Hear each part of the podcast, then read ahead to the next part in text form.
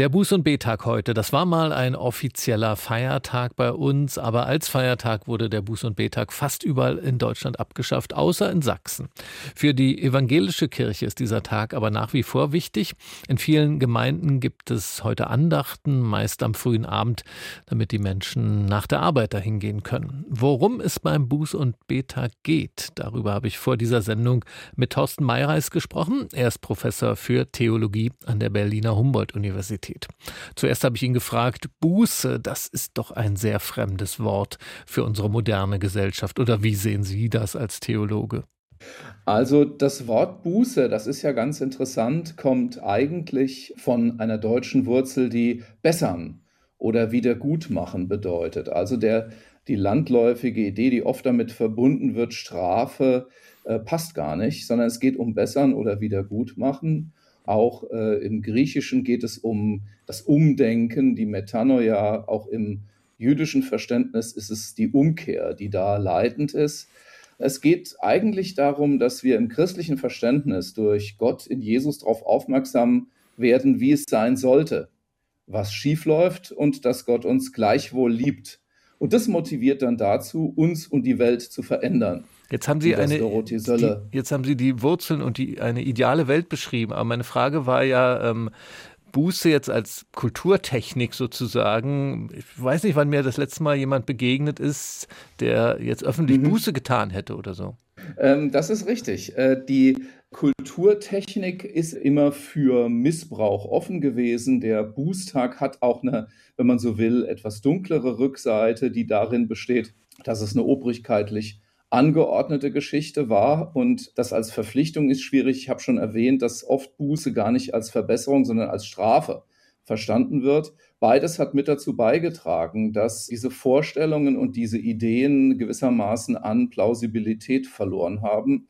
Ähm, ich habe deswegen nicht eine ideale Welt beschrieben, sondern ich habe darauf hingewiesen, wie man es verstehen muss eigentlich aus einer theologischen Perspektive und es ist dann an uns, äh, dem zu entsprechen, indem wir äh, diese Plausibilität auch wieder mit herstellen. Äh, das ist jedenfalls die Bemühung. Und wie ist das für evangelische Christen heute? Ist für Sie Buße, Buße tun, ist das innerhalb der Kirche noch was ganz Selbstverständliches?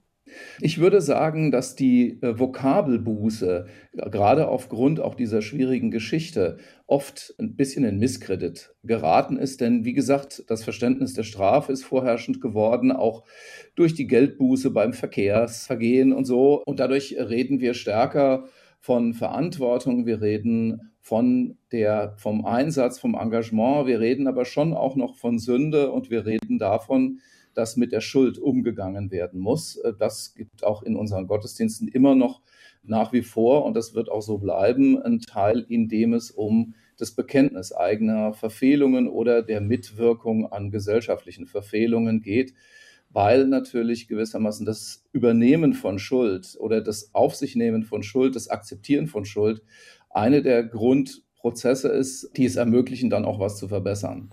Ich überlege jetzt gerade, ob mir Situationen einfallen im öffentlichen Leben, wo es wünschenswert wäre, dass jemand ähm, Buße tut. Würde Ihnen da etwas einfallen? Sollten Politikerinnen und Politiker öfter Buße tun zum Beispiel? Ja. Ich weiß nicht, ob Sie dieses Vokabular benutzen sollten, denn wie gesagt, wenn es als Strafe verstanden wird, dann bedeutet es, ich begebe mich freiwillig an einen Anger und darum geht es eigentlich genau genommen in der Buße nicht. Denn die Fähigkeit, sich überhaupt gewissermaßen mit eigener Schuld zu beschäftigen, wurzelt jedenfalls im christlichen Verständnis darin, dass wir, dass Gott uns zuerst geliebt und anerkannt und akzeptiert hat, obwohl wir so fehlerhaft und oft schuldig sind. Und das gibt die Kraft, überhaupt zu akzeptieren, dass ich Schuld habe und dann auch was zur Verbesserung zu tun. Das öffentliche Buße tun ist aber in aller Regel ein Ritual, was es mehr mit der Rückgewinnung der populären Anerkennung zu tun hat, äh, als mit dem tatsächlichen Verbessern der Situation. Deshalb bin ich da so ein bisschen vorsichtig. Zumal Moral ja ohnehin oft eine, und das sage ich als Ethiker, eine schwierige Größe ist, weil sie gerne dazu verwendet wird, andere zu demütigen, statt gewissermaßen als Handlungsorientierung für das eigene Tun zu wirken. Sie beschäftigen sich ähm, gerade an Ihrer theologischen Fakultät an der Humboldt-Universität, gerade in diesen Tagen bei einem Symposium mit dem Thema Dekolonialität, ähm, also eine Aufarbeitung auch in der Theologie der Kolonialgeschichte. Ist das äh, jetzt ein Thema, bei dem die westlichen Gesellschaften, also die früheren Kolonialmächte, ja auch in irgendeinem Sinn Buße tun sollten? Hm, also im Verständnis des Verbesserns der Situation auf jeden Fall. Wiedergutmachung ist uns als Menschen ja oft überhaupt nicht möglich, weil wir zum Beispiel für die Genozide, die Deutsche in Afrika, in Namibia verübt haben, das lässt sich nicht so wiedergutmachen nach menschlichem Maß. Aber was ändern, das sollten wir wahrscheinlich schon. Wir, oder nicht nur wahrscheinlich, das sollten wir schon. Wir veranstalten an der Theologischen Fakultät regelmäßig am Buß- und Betag diese Vorlesungsreihe, die die Familie Reilen zum Gedenken ihres im Zweiten Weltkrieg gefallenen Bruders als Mahnung gegen Terror, Gewalt und Verführung gestiftet hat. In den letzten Jahren gibt es um verschiedene Fragen, die immer gewissermaßen Problembereiche thematisiert haben, in denen Kirche, Religion, äh, aber auch gesellschaftliche Fragen zusammenkommen. Die Frage um ein Grundeinkommen, aber zum Beispiel auch die Frage nach dem Klima. Und in diesem Jahr eben um Dekolonialisierung, gerade auch bei uns. Denn ich meine, auch bei uns ist ja die Ansicht noch weit verbreitet, dass nur wir hier in Deutschland oder im globalen Nordwesten entwickelte Gesellschaften sind und die Menschen des globalen Südens im besten Fall arme Hilfeempfänger darstellen. Dabei erweist der Klimawandel unseren Entwicklungspfad gerade aber als ziemlich problematisch. Deshalb äh, haben wir dann auch so Theologinnen eingeladen wie Sarah Vezzera, die in ihrem Buch wie ist Jesus weiß geworden, auf rassistische Strukturen in der Kirche hinweist.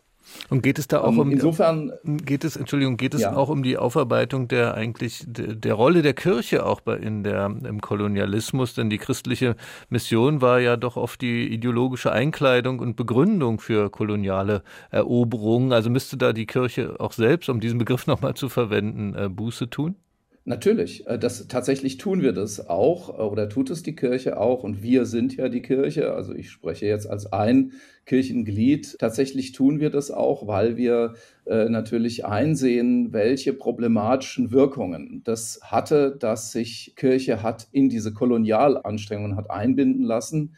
Und deswegen auch bei uns, äh, die Kirchenhistorin Judith Becker, Professor Becker wird bei unserem Symposion auch über die Geschichte der Mission und der Probleme, die darin bestanden haben, reflektieren. Also natürlich machen wir das. Vielleicht kann ich am Ende noch mal ähm, zu einer ganz persönlichen Ebene zurückkehren. Würden Sie sagen, also wenn man das kann, Buße tun, ähm, hilft einem das beim Leben? Ja, auf jeden Fall. Also da, da kann ich jetzt auch ganz persönlich antworten. Wie gesagt, äh, es ist die Fähigkeit, eigene Schuld einzusehen. Wurzelt für mich als Christ darin, dass äh, Gott in Christus äh, für mich da ist und ich mich anerkannt und angenommen weiß. Nur deswegen kann ich das überhaupt.